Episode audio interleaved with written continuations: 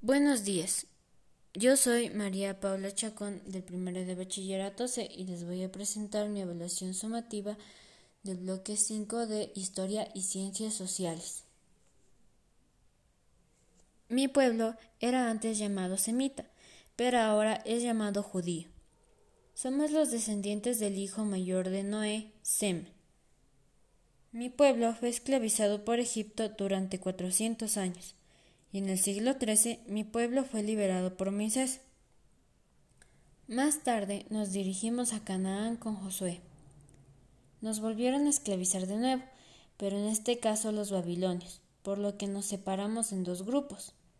Más tarde el rey Antíoco IV mató a un gran número de mi pueblo. Tiempo después los judíos que se habían separado lograron reorganizarse. Roma conquistó nuestro territorio en el 63 a.C. y Herodes el Grande fue proclamado rey de mi pueblo.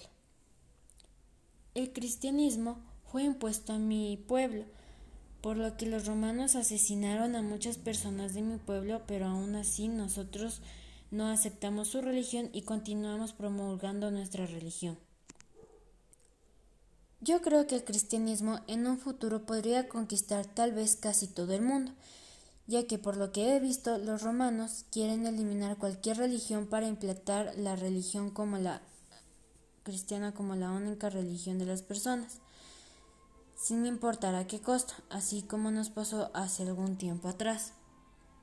Muchas gracias por su atención.